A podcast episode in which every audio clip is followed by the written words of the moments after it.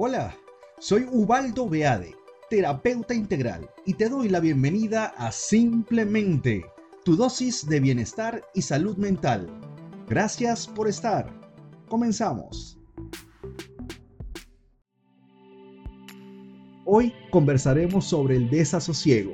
El desasosiego es como la palabra lo dice, es perder el sosiego, la tranquilidad, perder la calma.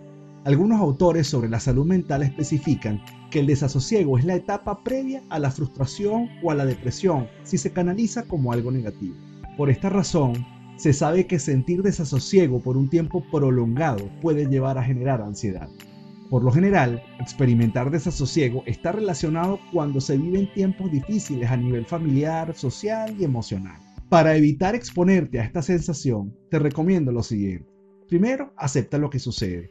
En el acontecer existen situaciones que las personas pueden resolver porque se encuentran inmersas dentro de su ámbito de acción, pero a veces no es así. Así que simplemente acepta lo que está sucediendo, no puedes hacer más. Enfócate siempre en lo positivo. Para manejar el desasosiego, las personas deben concentrar su pensamiento en lo que realmente les apasiona o les gusta. Cuídate del estrés, escuchar música, caminar, hacer ejercicio, meditar e incluso hacer respiraciones te van a ayudar mucho a relajarte.